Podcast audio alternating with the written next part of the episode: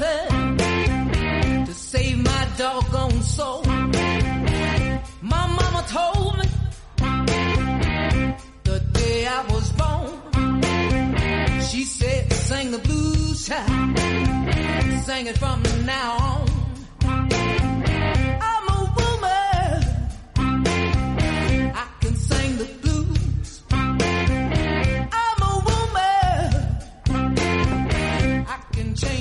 Muy buenas tardes, aquí estamos en la pregunta sin fin, en este día lunes de septiembre, a tres minutos de la una de la tarde, 21 grados 7 décimas de temperatura en la ciudad de Buenos Aires.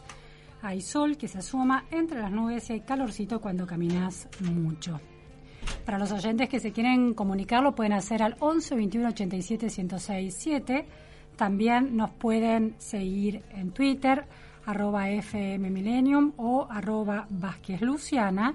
Y nos pueden escuchar en la radio en FM 106.7 y en fmmillennium.com.ar en streaming. Bueno, noticias de la actualidad local y también del exterior. Italia, elecciones. No fue sorpresivo el resultado, pero sí indica una tendencia que a muchos preocupa, el tema de el avance de un populismo de derecha, en ese caso una eh, líder política que eh, en su juventud se reivindicaba la figura de Mussolini y una descripción de su este, de su partido que algunos consideran de extrema derecha, otros llaman post, eh, postfascista, criptofascismo, bueno, una serie de definiciones que instalan un tema que supera la elección en Italia y que tiene que ver con una, una puja distributiva por el electorado en, en, el mundo occidental, en principio, entre un, eh, una, un signo ideológico que en el espectro se ubica en la centroizquierda y es considerado liberal de izquierda progresista y un signo ideológico que se, se, se ubica del centro hacia la derecha con eh, zonas de la extrema derecha que no estaban en el poder hace mucho tiempo y disputan de igual a igual la legitimidad del electorado. ¿Qué quiere decir eso? ¿Cuál riesgo hay en esa llegada de la derecha más extrema? ¿Qué deudas generó el liberalismo de izquierda, el progresismo, en distintas sociedades como para que esa, la democracia haya generado deudas que habilitan esas demandas por parte de la sociedad. De eso vamos a hablar hoy también en la pregunta sin fin. Y después hay cuestiones mucho más locales que tienen que ver con las PASO, las PASO en esta nuevo, nuevo botín de guerra instalado por el oficialismo, muy empujada la eh, idea de suspenderlas al menos por el año que viene, las elecciones del año que viene, por buena parte de los gobernadores kirchneristas, también por el oficialismo cristinista, el kirchnerismo más duro, eh, pero también hay dudas ahí. Martín Rodríguez Yebra, en una columna de La Nación de este domingo, planteaba que mm, en la mirada que está teniendo la vicepresidenta, en esta puja que se da entre este, las distintas facciones del Frente de Todos, la posibilidad de que los gobernadores estén demasiado contentos con esa eliminación de las PASO, bueno, despierta preguntas. ¿Por qué? Eh, la idea es que aumenta la capacidad de negociación de los gobernadores para eh, imponer o negociar nombres para candidaturas claves a nivel nacional. Así que ese es un tema de hoy. También un tema importantísimo es el de las empresas públicas. Eh, la coalición cívica acaba de completar una auditoría del gasto, del déficit de las empresas públicas en la Argentina, un documento muy interesante que también vamos a conversar en unos minutos. Eso es el, panorama más, eh, bueno, más caliente sumado a otro tema que tiene que ver con la economía y los efectos de la macroeconomía argentina sobre la actividad productiva, los trabajadores de neumáticos poniendo muy en jaque a compañías centrales de ese sector que son centrales para la derivación, por la derivación que tienen en todo el ecosistema productivo eh, de cualquier producto que se atraviese la Argentina para llegar al puerto de Buenos Aires o para llegar a los centros urbanos donde se comercializan la falta de neumáticos, la, el freno de la producción a partir de las decisiones del gremio SUDNA que reclama, bueno, paritarias y una serie de cuestionamientos al, al manejo salarial, bueno, instala otro tema urgentísimo que tiene que ver con distorsiones de la economía argentina. Estamos en comunicación telefónica ahora con el diputado nacional, presidente del bloque de la coalición cívica, Juan Manuel López. Muchas gracias, Juan Manuel, por estar en la pregunta sin fin. ¿Qué tal? Buenos días, ¿cómo les va? Muy bien, Juan Manuel. Eh, bueno, hay muchos temas. En principio, el tema de las PASO y el riesgo de que el año que viene se suspendan por decisión y presión del kirchnerismo y, bueno, si logra finalmente tener los votos en diputados, la figura del diputado Javier Milei empieza a ser clave para el conteo de esos votos. ¿Están ustedes en diálogo con eh, las fuerzas y con los diputados que están bajo el ala de Javier Milei, con Javier Milei mismo, para intentar eh, consolidar un voto en oposición a esa iniciativa? No en mi caso en particular, pero seguramente hay hay gente juntos por el cambio hablando con, con, el diputado Milei o espero que eso esté sucediendo. Igualmente la discusión es muy pública. A mí lo que me gustaría decir al respecto eh, es algo muy concreto. Eh, ley, por ejemplo, los liberales, o un grupo en realidad muy importante de la sociedad que discute la casta política, eh, me gustaría que entienda o que vea de esta manera las pasos. No hay nada más casta que eliminar las pasos y volver al sistema anterior. El sistema anterior es un sistema donde las oligarquías partidarias, las cúpulas partidarias, decidían a dedo en padrones cerrados, padrones que están muy distorsionados, que no tienen nada que ver con la adhesión que tienen algunos dirigentes en la sociedad, quienes eh, se, eran seleccionados para ir a las elecciones para ocupar los cargos públicos, porque en nuestro país por mandato constitucional solo a través de los partidos políticos se pueden ocupar cargos públicos. La PASO abre la participación de la ciudadanía a que la sociedad se involucre en la selección de candidatos. Entonces, si uno se afilia a un partido político y quiere ser candidato, lo único que tiene que hacer es juntar un número mínimo de avales, que es bastante razonable, y decir yo quiero competir. Y después tener un vínculo con la sociedad que agarra y que elige y renueva la política y por ahí el que creía que era el número puesto para ser el candidato a presidente, a diputado, a lo que fuese, tiene un competidor por afuera que, es nuevo, que no tenía la oportunidad antes en el partido y que ahora puede renovar la política. Y algunos me dirán, bueno, pero cuestan dinero. Sí, efectivamente cuestan dinero, eh, pero me parece que el dinero invertido en democracia, incluso en el Estado más liberal eh, y austero que haya, bueno, tiene que garantizar tres o cuatro cosas, salud, educación, seguridad y elecciones periódicas. Y, y creo que con eso, y por supuesto una infraestructura mínima para que lo que producimos los argentinos pueda venderse al mundo y pueda comercializarse internamente. O sea, incluso vino, viéndolo desde la situación o el concepto más liberal de todos, las primarias son un gasto necesario y de los más austeros que, que debería haber, con boleta única para que incluso sea más barato y más justo. Eh, Juan Manuel, me parece interesante ese planteo. Mm, hay preguntas para hacerte. La primera es, me tomó por sorpresa que digas, bueno, yo no sé, alguien, espero, esté hablando desde Juntos por el Cambio. ¿No hay mayor coordinación para una estrategia en una votación tan clave entre los socios políticos de Juntos por el Cambio? Porque sos una figura clave de, la coalición cívica. Me sorprende que no estés enterado de si hay negociaciones o no.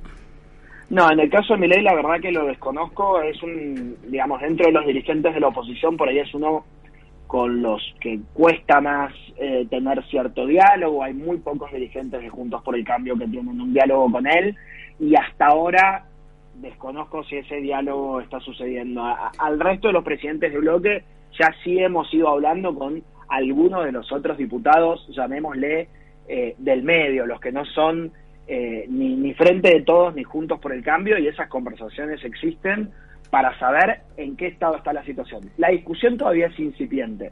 Claro, pero al día de hoy, por, por lo menos los no hay un proyecto eh, ni presentado ni mucho menos no, no, Sabemos, pero al día de hoy eh, todo parecía indicar que el voto de mi ley iba a ser muy clave por eh, las negociaciones que sabemos que se están teniendo y los votos que se empiezan a anticipar, los posicionamientos que se empiezan a anticipar. ¿No debería estar juntos por el cambio buscando, dado que el de mi ley es un voto clave, una estrategia mucho más eh, pensada, cohesionada y explicitada? Sí, pero creo que los primeros aproximamientos a personas que, que bueno, que critican mucho a todas las fuerzas políticas y que tienen una posición en general bastante intransigente con el diálogo con nosotros, a los que él considera a muchos la casta, me parece que hay que hacerlo con mucha reserva y si se está haciendo en este momento debe estar siendo con esa con esa digamos con esas condiciones. eh, efectivamente, que haya paso o no haya paso, o mejor dicho, que se cambien las reglas de juego o no, antes de un año electoral, depende de los libertarios y de la izquierda. La izquierda, afortunadamente, ya ha expresado que más allá de que ellos tienen cuestionamientos a la ley actual de paso, que por supuesto que es una ley perfectible, mejorable, eh, no van a cambiar las reglas de juego antes de un año electoral porque creen que tiene que ver con una maniobra para eh, cambiar las condiciones, ¿no? Cambiar justamente las reglas en el medio de un proceso. Eh, pero si, si cambiara algo, la verdad que los votos tanto al, a la izquierda más radical y a la derecha un poco más radical son los que van a definir eh, esas minorías intensas, las, si se cambian o no las reglas de juego antes de una elección presidencial. Y, y en ese sentido, Juntos por el está muy atento pero se está dando en estos días la estrategia. Bien. Eh, Juan Manuel, señalabas los distintos beneficios que tiene para la calidad democrática la existencia de la PASO. Hay una reflexión que hacen algunos partidos más chicos que dicen que la PASO beneficia a los grandes partidos y no a los partidos de menor cantidad de porcentajes en las elecciones. ¿Cómo ves ese análisis? Bueno, algunos, nosotros durante muchos años fuimos y somos un partido pequeño, que, ha participado a veces en grandes alianzas, pero a veces hemos participado solos como un partido pequeño de, elecciones. Eh, te puede servir para crecer porque podés, como un partido chico, hacer alianzas con otros partidos también pequeños o más grandes y no perder tu identidad, porque podés competir eh, en una primaria previamente con tu identidad y después sumar votos para el conjunto y para tu posición más general. A la izquierda creo que le ha servido, ha competido a la izquierda en algunas oportunidades, muy poquitas, en primarias antes de llevar un candidato y eso creo que los ha fortalecido, incluso la izquierda, que son varios partidos, los puede fortalecer. Al mismo tiempo ellos critican que hay un piso en la PASO, que si no se supera, que es el 1,5, esos, eh, esas agrupaciones políticas quedan afuera de la contienda general. Eso por supuesto que es revisable y algunos con creo que con criterio pueden entender que, limita la participación. Bueno, eso yo creo que se puede discutir, pero de nuevo, lo ideal siempre es discutirlo después de una elección, no ahora, porque más allá de eso, eh, la izquierda ha logrado utilizar las pasos y en este momento en la Argentina hay cuatro diputados de izquierda, que es un récord que no, no tuvimos nunca en la historia. Siempre tuvimos uno en algunos periodos, eh, estoy hablando del 83 para acá, que es lo que recuerdo, eh, antes no había diputados de izquierda, pero hemos tenido del 83 para acá en alguna oportunidad un diputado, en alguna otra oportunidad dos diputados, después hemos tenido muchos momentos, muchos periodos parlamentarios sin ningún diputado de izquierda, y en este momento es en el que más diputados de izquierda hay, que hay cuatro diputados con representación parlamentaria. Entonces, creo que todo... ¿Crees que eso tiene que ver con que la ciudadanía definió las candidaturas de alguna forma. en las y además los partidos aprendimos a utilizar el sistema. En el 2011, que fue la primera vez que se utilizaron las pasos, eh, hubo creo que siete candidatos, eh, no, perdón, hubo nueve candidatos opositores en las pasos, además de Cristina Kirchner, y después siete candidatos en la elección general. Y bueno, Cristina Kirchner, más allá de otras razones que habrán tenido que ver con lo genuino del voto que habrá recibido, también se benefició de una posición muy atomizada. Y después todos fuimos aprendiendo a utilizar esa herramienta, incluso los partidos chicos, que hoy también los liberales tienen cuatro diputados con representación parlamentaria, a pesar de que las paso, según algunos, puede ser un obstáculo. Yo creo que, que si las sabemos usar, al contrario, nos potencian a todos. Juan Manuel, ahora en relación a la interna, el Frente de Todos en principio tiene una hegemonía muy clara, por lo menos en, el, en la cuota que le corresponde a Cristina Kirchner, que es la más consolidada. Eh, no necesita tanto un paso para definir las candidaturas. El, Juntos por el Cambio podría verse de manera positiva que hay muchos liderazgos, que es una fuerza, una coalición democrática que ha permitido la, eh, el surgimiento y consolidación de, de muchos liderazgos competitivos. ¿Qué pasaría sin las pasos? ¿Qué están evaluando en el caso de que no existan las pasos? En el caso de, no existir las pasos, por supuesto que hay alternativas. La, una puede ser el consenso, ¿no? Una negociación política con que nos lleve a un consenso y a, y a elegir las candidaturas como se elegían muchas veces antes.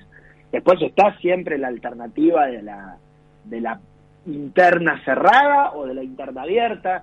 Eso en la Argentina quedó en desuso hace muchos años. Eh, hubo intentos, pequeños intentos, recuerdo en el año 2015 un intento de hacer primarias regionales del frente de un frente no peronista en el que estaba Massa de la Sota y otra gente, pero que fracasaron en el intento. El otro antecedente importante, competitivo, fue recién, lo encontramos en el año 98, en la interna que hubo entre Fernando de la Rúa y Graciela Fernández Mejide, eh, y la complejidad, los avances incluso de transparencia, hacen que esas internas sean difíciles de dar con ley de financiamiento y demás, y que tenga que haber garantías mínimas de transparencia, como un correo que distribuya las urnas y que sea oficial o privado, pero que lo haga de manera, digamos, seria y transparente, una empresa que haga el conteo de esos votos y que no lo hagan más los partidos políticos o las alianzas, eh, una infraestructura es de establecimientos,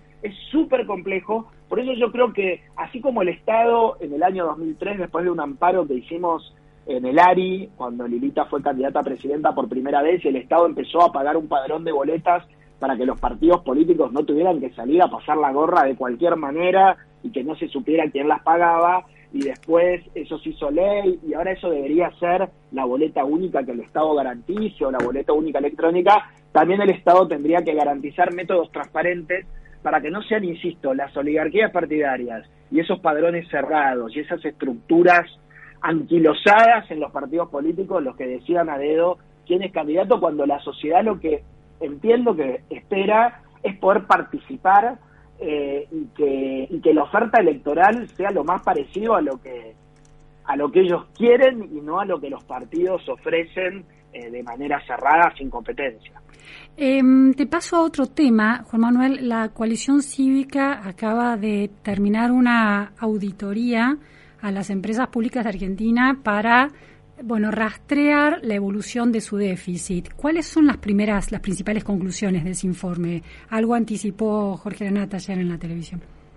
Bueno, la principal conclusión de ese informe es que el déficit del año pasado, del 2021, en asistencia directa del Tesoro, es decir, de los impuestos que cobra el Estado Nacional a las empresas públicas deficitarias, imaginemos, ¿no? Son muchísimas, pero nos podemos imaginar desde AISA, Aerolíneas, el Correo Argentino, las empresas eh, de fabricaciones militares o muchísimas otras que existen, son cientos de empresas, eh, representaron el 1,8% del PBI argentino, en un país que, que bueno, que, que tiene déficit hace años, que tiene compromisos con el Fondo Monetario Internacional, que tiene que ir a un equilibrio fiscal urgente para que baje la inflación y para que de a poco el mundo vuelve a creer en nosotros si alguien invierta en la Argentina, e incluso los argentinos creamos en nosotros mismos e invertamos porque vamos a ver por lo menos una macroeconomía ordenada y, que estén tan mal administradas a veces es por negligencia,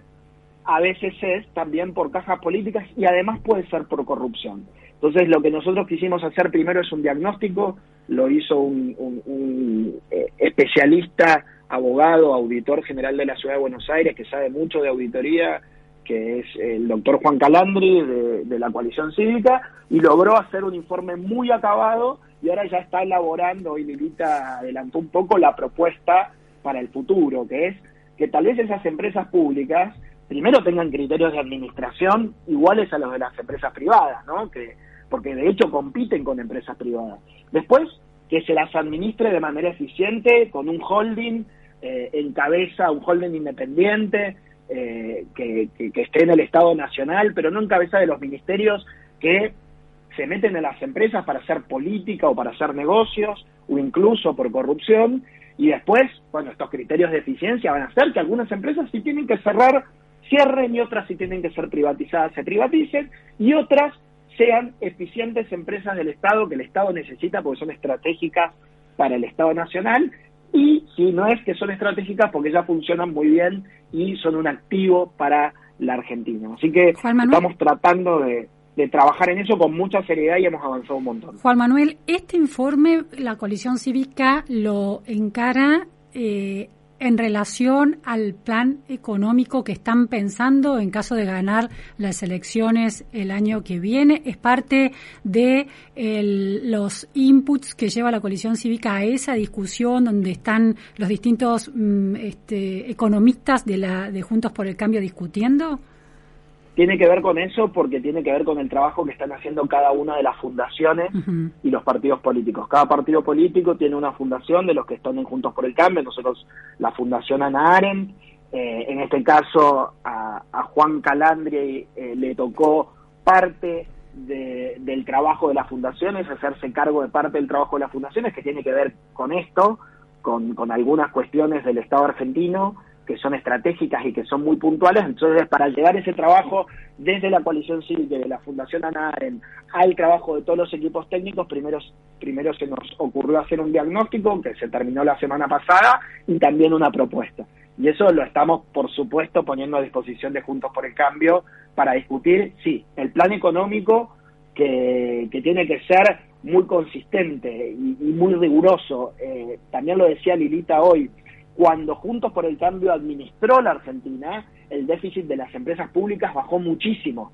Y eso es parte de lo que refleja nuestro informe. Y se dieron algunos manuales de procedimientos de administración de las empresas públicas y había un comité de buen gobierno de las empresas públicas que en una etapa aparte nos tocó eh, el honor a través de Fernando Sánchez de presidir ese, ese comité de buen gobierno de las empresas públicas, que es un conocido dirigente también de la coalición cívica. Así que nos metimos en ese trabajo porque queremos aprovechar la experiencia de haber gobernado y en estos meses de este año se hicieron muchos accesos a la información pública porque hay información que deberían tener las empresas publicadas y no la publican porque deberían ser más transparentes y con lo que estaba publicado y con lo que gracias a la ley de acceso a la información pública pudimos conseguir y con lo que reflejan los presupuestos y las cuentas de inversión de todos estos años, eh, tenemos un diagnóstico que creo que va a ser un gran aporte juntos por el cambio. Ese diagnóstico plantea el tema de una de las opciones, como señalabas, la privatización. ¿Cuán avanzado está ese diálogo? Está muy claro que desde, PRO eh, hay ideas más cercanas a esa vía de, resolución de este tema del déficit de las empresas públicas. ¿Cuán avanzado está ese diálogo con los radicales que suelen ser más eh, adversos a pensar en, en esos términos? No, es un diálogo que, que está empezando, ¿no? Y me parece que hay que, sin prejuicios ideológicos, ni de izquierda, ni de derecha, ni de centro, hay que ir caso por caso, porque cada empresa pública es muy distinta. Una cosa es lo que era NARSA, que ahora no, me sale el nombre actual, eh, que es necesaria en un momento de déficit de la Argentina energético para comprar energía y traerla. Otra cosa es fabricaciones militares, otra cosa es el correo, que podría ser una empresa que podríamos optimizar muchísimo, otra cosa es aerolíneas y otras cosas son las empresas que generan, por ejemplo, que fabrican satélites y los ponen en el, en el, en, el espacio y tienen que ver con cosas muy importantes y también estratégicas. Otra cosa son los medios públicos de comunicación. Son todas empresas muy distintas que algunas por ahí pueden tener un déficit mínimo, otras pueden tener equilibrio y con que tengan equilibrio estamos bien y otras deberían ser rentables. Entonces creo que hay que ver caso por caso cómo se puede mejorar y cuáles de esas empresas ya no tiene sentido que el Estado Nacional las tenga o las administre porque ya no tienen sentido en la estrategia de un Estado moderno. Por ejemplo. Eh, entonces, no, me parece que hay que, que hay que, que hay que analizarlo caso por caso. Yo creo que empresas de comunicación el Estado tiene que tener, y una agencia de noticias el Estado que tener, tiene que tener, pero hay que ver si tiene que tener el tamaño que tienen hoy, con la cantidad de empleados que tienen hoy. Eh, una empresa de aguas y, saneamiento, eh, ¿es importante que la tengan? Sí, bueno, tiene que, estar gestionada por funcionarios políticos o tiene que estar concesionada. Tal vez tiene que estar concesionada y sigue siendo el Estado el dueño de esa empresa, pero que la concesiona por un tiempo, a un privado que la administra mejor. AISA, en el informe de ustedes, AISA tiene... Una de las empresas peor administradas. Resultado operativo 2021 en millones de pesos, 32.407 millones de pesos de déficit en 2021. y no tengo el, el, el, informe acá enfrente, pero es una de las empresas que más empleados, por ejemplo, eh, incluyó en los últimos en los años de la gestión de Alberto Fernández. Entonces, ¿por qué crecen los empleados de algunas empresas? O Correo Argentino, que también creo que alrededor de 700 empleados, incluso en los últimos dos años y medio.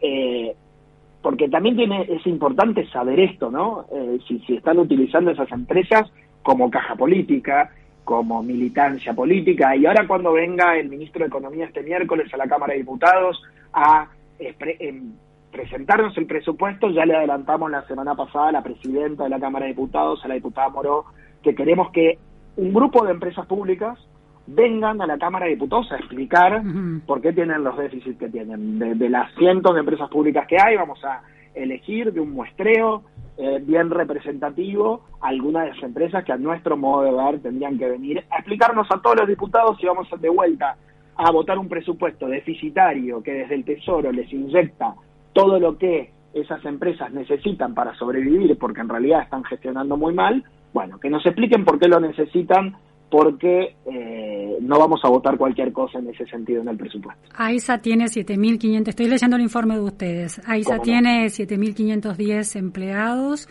Correo, el Correo Argentino 18.322 empleados.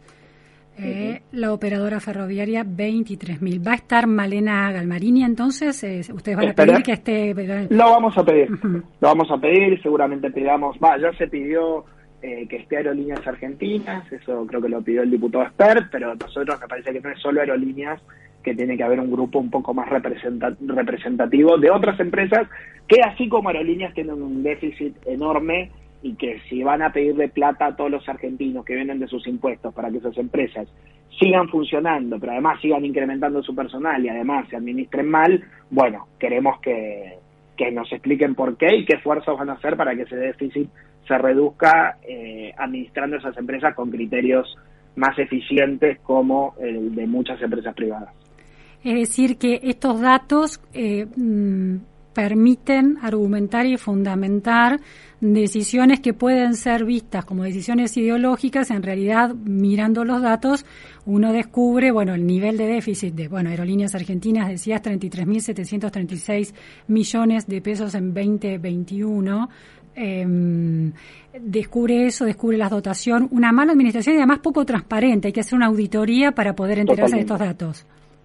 La, la OCDE eh, a nivel mundial dice que las empresas públicas son uno de los nichos de corrupción más importantes en todos los estados. Por eso, y justo nuestro estado, que es un estado tan opaco, que no está cumpliendo con la ley de acceso a la información en lo que corresponde a empresas públicas, algunas sí lo cumplen, pero la mayoría con, con un déficit muy importante, bueno, es importante que, eh, que cumplan con esa ley, pero que además se administren mejor porque no solo es un problema para el déficit, también pueden ser nichos de corrupción que tenemos que evitar. Muchísimas gracias, Juan Manuel, por estar en la pregunta sin fin. Gracias a vos. Bueno, era Juan Manuel López, diputado nacional, presidente del bloque Colisión Cívica, un pantallazo por temas claves, la interna impactada por la eh, idea de suspender las pasos por parte del oficialismo, el valor de las pasos para la calidad democrática y el tema del déficit de las empresas públicas, que impacta directamente en el presupuesto e impacta también en el déficit fiscal, afecta a la macroeconomía. No es un tema de micro, es un, un modo de afectar también al saneamiento de la macroeconomía.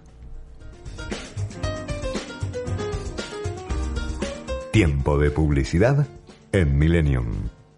La esperanza que se enciende cada día cada paso firme con el que avanzamos, las cabezas que piensan el país que queremos, esas mujeres y hombres que lo levantan, y todas las miradas hacia el futuro. Todo eso es lo que cuidamos. Superintendencia de Riesgos del Trabajo. Orgullosos de cuidarte. Primero la gente. Argentina Presidencia. Escucha Millennium en tu teléfono con nuestra nueva app. Nuestra nueva app. Podés escribirnos en vivo y estar más conectado, más conectado con todos los programas de tu radio. De tu radio. Ahora Millennium te acompaña a todas partes. A todas partes. Rompe el silencio. Si vos o alguien que conoces está atravesando una situación de violencia de género, llama gratis al 144. Conoce más en buenosaires.gov.ar barra rompe el silencio. Buenos Aires Ciudad. ¡Wow! Sinovita, déjalo elegir a él. Pregunta por las promociones y la entrega gratis. Comparanos. Fleming 1943, Martínez. 4717-0324 www.sinovita.com.ar. Mandanos un WhatsApp al 11 44 79 0258. Cualquier duda, consulta a tu veterinario. Grupo Bavarian, red de concesionarios. Tenemos más de 40 años de trayectoria, SUV y autos usados premium aprobados por nuestros servicios oficiales en Alicia Moro de Justo, 1984, Puerto Madero. Teléfonos 15 4048 1529 15 6399 4861. Mail ventas arroba grupobavarian.com.ar. Unidades usadas ingresadas por la venta de nuestras marcas Honda, Hyundai, Jeep, Ram, Dodge y Chrysler. Valorizamos tu usado al mejor precio del mercado y con transferencia inmediata te vendemos tu usado. Contamos con estacionamiento propio. Compra seguro. Compra en Puerto Madero. Grupo Bavarian. SUV y autos usados premium. Nuestra trayectoria nos une a tus ganas de viajar, disfrutar, trabajar, emprender y progresar porque desde hace casi un siglo en Boston Seguros venimos desarrollando las coberturas que mejor se adaptan a tu vida y a tus ganas de vivirla. Porque lo más importante de nuestra trayectoria es que la de nuestros clientes esté siempre protegida. Boston Seguros. Trayectoria que nos une. Superintendencia de Seguros de la Nación. Para consultas y reclamos llame al 0800-666-8400 www.argentina.gov.ar barra SSN. Número de inscripción 032. Tenemos un contrato con cada argentina y argentino, iniciando y continuando proyectos para generar desarrollo en nuestro país, brindar seguridad y potenciar nuestra diversidad cultural. Firmamos actas de compromiso con las prioridades de cada provincia. Hoy te queremos mostrar los proyectos finalizados y los que aún están en ejecución. Conoce más acerca de nuestros compromisos en argentina.gov.ar barra compromiso federal. Lo dijimos, lo hicimos. Compromiso federal. Argentina Presidencia. Fin de espacio publicitario. Desde la ciudad de Buenos Aires. En el 106 7 106 7 transmite Millennium. Realidad y el deseo.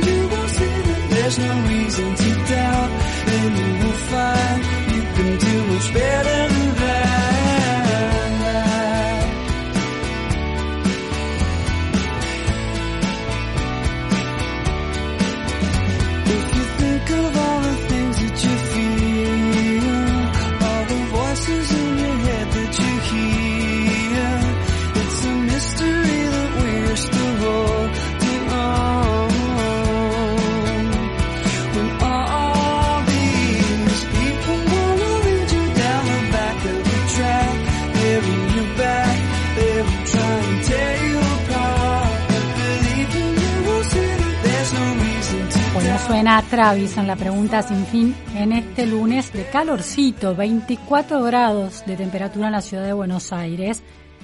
Pasaron ya 38 minutos desde la una de la tarde. Y decíamos al principio el, el cimbronazo que produce el triunfo de la derecha, de la centro derecha, de la derecha más extrema en Italia con Giorgia Meloni, ganadora de estas elecciones, con su partido, parte de la coalición de centro derecha, Fratelli d'Italia, los hermanos, hermanos de Italia. Partido heredero del creado por Mussolini es uno de los análisis que se impone. Hay algo interesante, hay un problema cuando ganan las derechas y las extremas derechas en los países, que es una tendencia a cierto reduccionismo y a una condena moral del fenómeno, una condena moral del voto del electorado.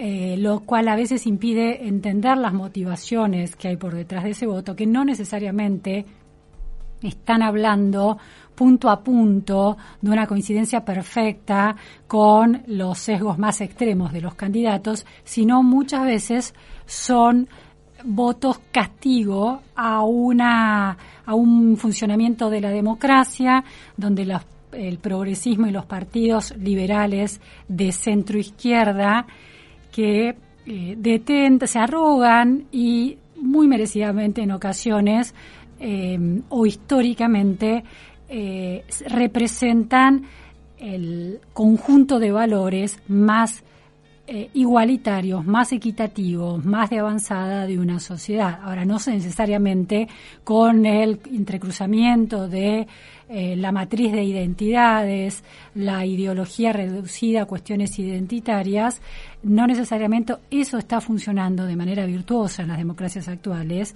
y los votantes se sienten excluidos de la representación de partidos que corren demasiado la agenda y olvidan el sentido común de ciertas mayorías que no son necesariamente de extrema derecha, pero que terminan votando casi como un voto anticasta a los partidos de derecha y de extrema derecha para castigar a esos progresismos, esas meritocracias cognitivas que conciben el mundo de valores muy avanzadas, pero que dejan atrás al resto de las sociedades. Esa es una de las cuestiones que vamos a analizar ahora, después de escuchar algunas de las afirmaciones de Giorgia Meloni cuando estuvo en España en un acto de Vox, la ultraderecha española. Escuchamos porque la izquierda defiende a la mujer hasta que se encuentra con un criminal extranjero. En ese momento, por el reflexo ideológico, el criminal extranjero vale más que la mujer. Y ellos dirán que sois peligroso. Dirán que sois extremistas, racistas, fascistas, negacionistas, homófobos. Diráis, dirán que sois impresentables, que no tenéis dirigentes capaces de gobernar. Dirás, dirán que es inútil votar por vosotros porque de todos modos no podéis ganar. Pero, ¿sabes qué? No tengáis miedo porque no deciden ellos. Ellos deciden. El pueblo es la primera fuerza que un partido necesita. O se dice sí o se dice no. Sí a la familia natural no a los lobbies LGBT, sí a la identidad sexual, no a la ideología de género, sí a la cultura de la vida, no al abismo de la muerte, sí a la universalidad de la cruz, no a la violencia islamista, sí a fronteras seguras, no a la inmigración masiva, sí al trabajo de nuestros ciudadanos, no a las grandes finanzas internacionales, sí a la soberanía de los pueblos, no a los burócratas de Bruselas. Bueno, allí estábamos escuchando a Giorgia Meloni, que va a ser la primera ministra italiana, ganó las elecciones con una coalición de centro-derecha y se impuso a una coalición progresista de centro-izquierda, que representan estas derechas y estas izquierdas, qué es el populismo de derecha, pero también qué es el populismo de izquierda. Estamos en comunicación telefónica con Marcelo Giofre. Muchísimas gracias, Marcelo, por estar en la pregunta sin fin. ¿Qué tal, Luciana? ¿Cómo estás? Bien, muy bien.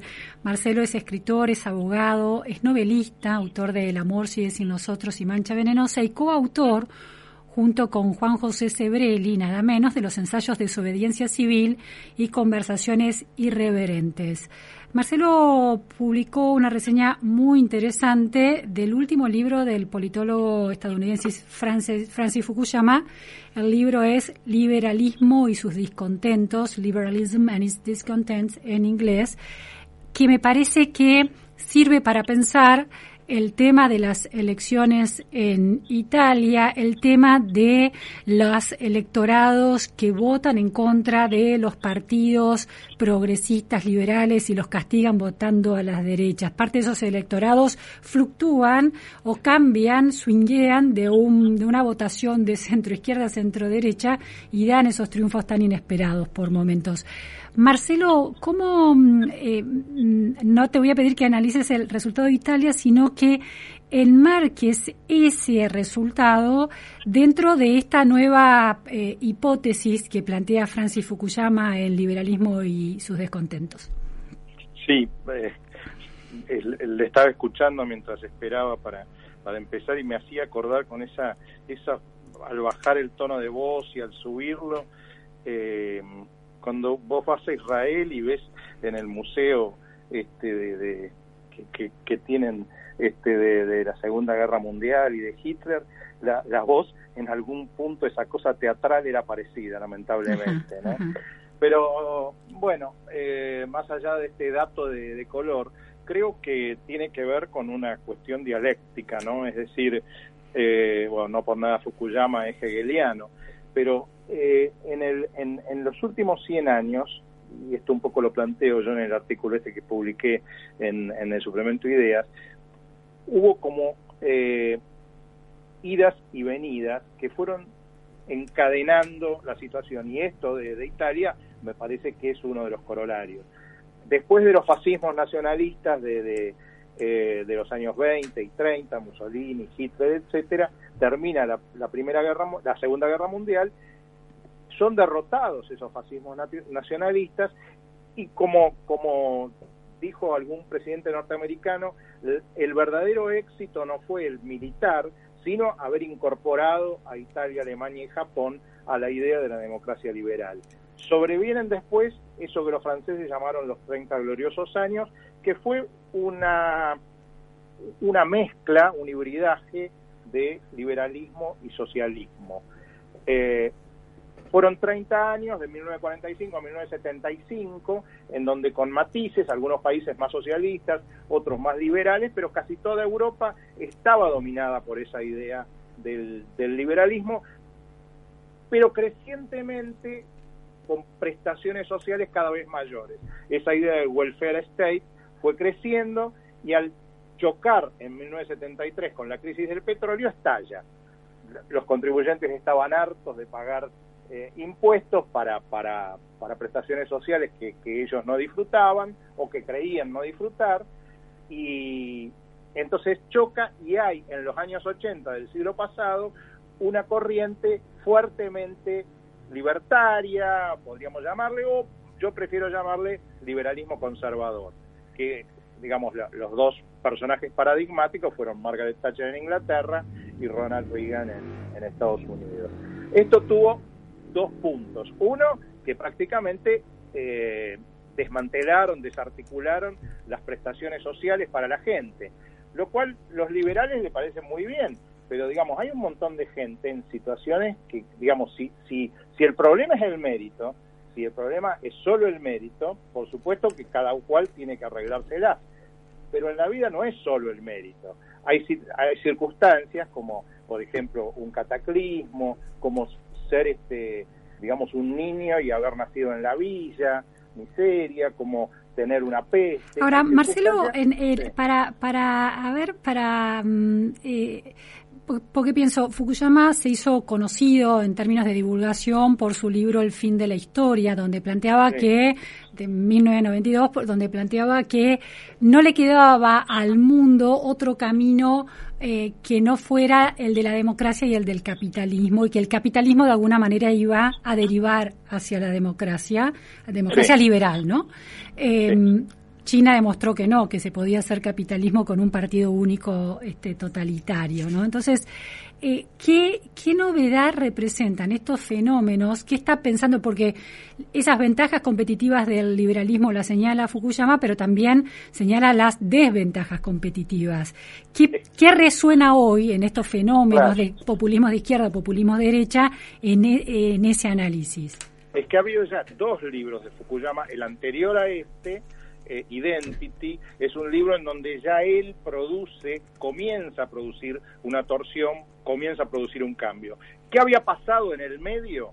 Que eh, estos fenómenos, que por ejemplo en la Argentina tuvo el, coletazo con Menem, en, Perú con eh, Fukuyama, lo que habían traído, además de este desmantelamiento de las prestaciones sociales, es un problema con los bancos, porque aplicaron las mismas ideas que aplicaban para vender verduras o para vender este cuadernos, las aplicaban para los bancos. Y entonces los bancos empezaron a prestar plata indiscriminadamente y terminaron todas las crisis financieras que empiezan en el 90 con la de Suez, la, sueca, después sigue con el tequila, la asiática, la argentina del 2001 y termina en Lehman Brothers. Esto me parece que es lo que a Fukuyama le llama la atención, porque digamos, ese, digamos, todas estas crisis son el subproducto de, eh, de, del fenómeno ochentista del neoliberalismo conservador. Y un segundo problema, la desigualdad entre países se empieza a marcar mucho más y produce una gran crisis inmigratoria. Inmigratoria de los mexicanos respecto de Estados Unidos, inmigratoria respecto de los africanos respecto de Europa, y entonces ahí se producen dos fenómenos. En Europa el fenómeno xenófobo de los populismos de derecha, porque le empiezan a llenar con inmigrantes y dicen, no, nosotros no queremos pagar impuestos para, para, darle, para que esta gente venga y nos saque trabajo. Y en los países más pobres de Latinoamérica, el fenómeno inverso del populismo de izquierda, porque acá no venían inmigrantes. Entonces acá, ante el fracaso del liberalismo conservador lo que se inventa es empezar a regalarle a la gente eh, cosas desde la luz, el fútbol, este, eh, eh, para, todo el mundo indiscriminadamente. Me parece que en este, en este panorama dialéctico es donde se inscribe ahora este fenómeno de, Italia, que no es más que una que replica lo, de Vox en España, donde estaba hablando esta señora ahí en el audio que pasaste, lo de Le Pen en Francia, lo del Brexit en, en, este, en Inglaterra. Es decir, que de alguna manera la votación de esas de derechas extremas es eh, la expresión de una ciudadanía que está disconforme con una democracia que no le ha solucionado los problemas, una democracia administrada sobre todo por eh, los partidos liberales. Claro, pero pero partidos liberales, lo que hay que aclarar, me parece acá, acá está un poco el punto, porque si decimos, sí, esto se produjo por, por Thatcher y, Reagan y, las consecuencias es el populismo, y nos quedamos en eso, entonces llegamos a una conclusión equivocada. El problema es que el liberalismo no es eso. El liberalismo clásico, el liberalismo de John Stuart Mill, de David Ricardo, incluso de Adam Smith, es otra cosa. No es esto que proponen los libertarios. Es, es, eso es un liberalismo conservador. El liberalismo clásico, al que hay que volver y al, que hay que reponer, es un liberalismo que defiende la dignidad del ser humano, que defiende la diversidad y que defiende el libre mercado. Las tres cosas al mismo tiempo. Porque fíjate vos que, por ejemplo, en el caso, lo que plantea Fukuyama en el libro, es que en el caso de, eh, del liberalismo conservador, lo que hace es absolutizar el, tercer principio, el, la libertad de mercado y, el derecho de propiedad, pero lo absolutiza a un límite que produce estragos. Y al mismo tiempo no respeta el segundo principio que es la dignidad del individuo, porque nunca, por ejemplo, Margaret Thatcher o Reagan hubieran hecho el matrimonio igualitario, por ejemplo. Es decir, el segundo principio.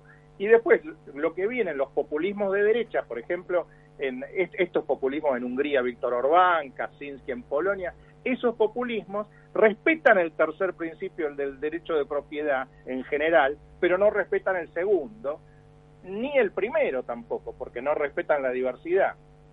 Y los populismos de izquierda, como el argentino, de los Kirchner, como el venezolano de los de Chávez, no respeta básicamente al tercero, porque no respeta ni el derecho de propiedad ni la libertad de mercado, y extrema el segundo, porque el segundo, esa idea de dignidad del individuo, que digamos, obviamente cuando uno lidia con diferencias de raza, con diferencias de etnia, con diferencias de género, etc., están bien, empiezan a estar mal el respeto de la dignidad cuando grupos identitarios creen que la dignidad es la dignidad y la libertad para poder escupir a un policía, para no respetar al maestro, para no respetar la simetría con el jefe. Cuando empieza todo eso en estos populismos de izquierda, se desfonda el primer principio porque los llevan a, un límite intolerable. Hay una agenda común que repercute eh, cuando uno escucha este discurso, la idea de la ideología de género, que lo escucha en eh, Milei o en Bolsonaro en Brasil, con las afinidades personales que Milei ha expresado en relación a, uno, a Eduardo Bolsonaro, el hijo de Jair Bolsonaro. Eh, ¿Qué lugar tienen esas identidades de género en la tesis? Porque en identidades lo estaba ya el tema eh, de Fukuyama. Bueno, el, el, el respeto de la libertad del individuo, por ejemplo, de una mujer, poder casarse con quien quiera, poder vestirse como quiera, lo que acaba de pasar en Irán con esta chica, eso en el liberalismo clásico está. Lo que no está en el liberalismo clásico es obligar a la gente a usar un lenguaje inclusivo, ni, ni, ni está tampoco cancelar a alguien que miró torcido a, a, una este, feminista. Es decir, eso no estaba en el liberalismo clásico. Ahí es una cuestión de matices y de racionalidad. Es decir, por supuesto que todas estas cuestiones de, de género, en la medida en que sean razonables, son principios básicos del liberalismo y deben ser respetados. Que parten de la igualdad, si, uno piensa en el liberalismo más abarcativo, la igualdad entre las personas. La igualdad entre las personas, por supuesto. Rosa Parks, en, eh, cuando, cuando se negaba a darle el asiento a un blanco, por supuesto, es, es eso, y llegó hasta la Corte Suprema de los Estados Unidos, y la Corte Suprema le termina dando la razón, aunque la, la, la ley de, este, del Estado en donde ella estaba decía lo contrario eso, eso está bien, eso está bien. Ahora, sí, por supuesto que está bien defender al negro y que tenga igualdad respecto del blanco. Ahora, ¿está bien obligar, por ejemplo, que haya un cupo para negros en la Corte Suprema? Y no, ahí ya no. Entonces ahí es donde exacerbar bueno, es, es, discutible, ¿no? En tal caso, no está tan claro que, sea positivo ni tan claro. Quiere decir, eh, podría pensarse que si una sociedad no plantea cupos en un momento de transformación de la sociedad, quienes históricamente han sido relegados, como por ejemplo las poblaciones afroamericanas en Estados Unidos, difícilmente puedan acceder a ciertas posiciones. Bueno, ese es, eso es un tema que en filosofía del derecho y en filosofía política es el tema que viene la discusión de, de Rawls, originalmente con Robert Nozick y ahora con Fukuyama un poco. Lo que, lo que decía Rawls era un poco lo que, lo que decís vos, a favor de la discriminación positiva para recomponer la situación. Hoy en día, por ejemplo, algunos feminismos reivindican, reivindican eso. Hay como una división, que, hay una especie de neo-rolsianismo, que lo que dice es, sí, el, eh, le llaman una especie de discriminación de la suerte, creo, o algo así. Si eh, la persona está en una situación de indefensión o desventajosa dentro de la sociedad por una cuestión de suerte, entonces hay que, hay que defenderla y hay que generar algún tipo de discriminación positiva. Ahora hay que tener mucho cuidado de cuando eso cesa, cuando cesa eso y empieza a ser que está en una situación desventajosa simplemente porque no hizo, porque no se esforzó, por, por sus malas decisiones, ¿no? Ahí es donde empiezan los matices. Bien, muy interesante realmente todas las puntas que se abren y cómo se vuelve todavía más rico el tema de una elección y de lo que decide la ciudadanía cuando se cruza con estas matrices conceptuales. Muchas gracias realmente, Marcelo. No, gracias a vos, Luciana, por la entrevista. Un abrazo. Era Marcelo Chofré, bueno, autor, coautor, junto con Juan José Sebeli de Desobediencia Civil y Conversaciones Irreverentes, interpretando el mapa global electoral a la luz de las últimas ideas de Francis Fukuyama.